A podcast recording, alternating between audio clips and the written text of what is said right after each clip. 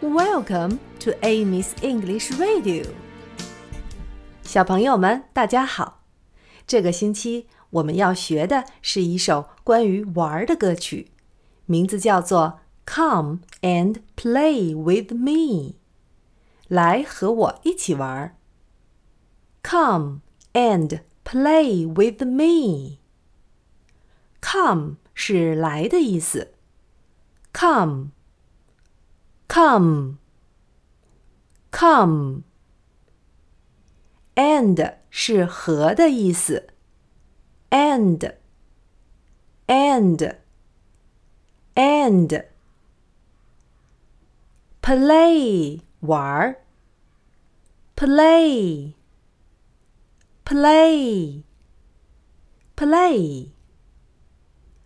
With me 是和我一起的意思。 With me, with me, with me. Come and play with me.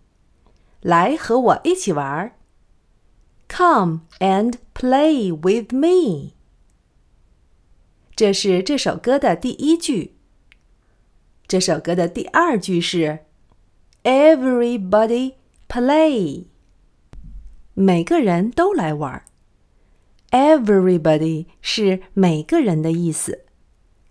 Everybody, everybody, everybody, everybody play. 每个人都来玩儿。Everybody play。现在我们一起来唱一下这两句。Come and play with me.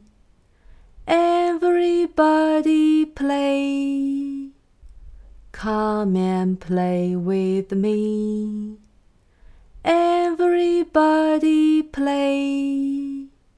现在我把第一段唱一下，你可以只唱前两句。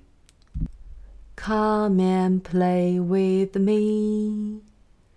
Everybody play.